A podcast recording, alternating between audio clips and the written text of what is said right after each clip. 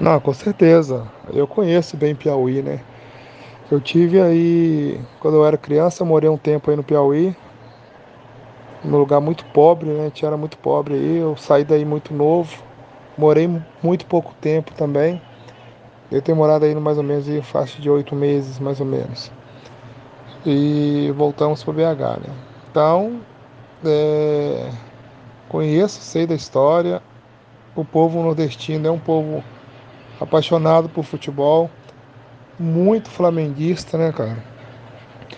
E essa ideia sua aí é muito legal, né? A questão de venda de camisa, de marketing, isso é, é bem bacana.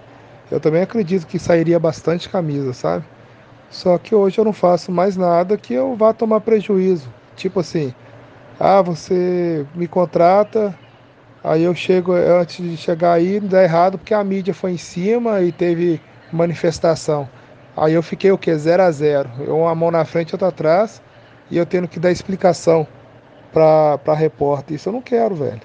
Eu não quero que minha família sofra. Agora me faz uma proposta aonde que entra a questão de salário, entra a questão de moradia, entra a questão de é, se tratar de um lugar longe, não tem como levar meu, meu carro, eu vou ter que precisar de um automóvel para movimentar aí.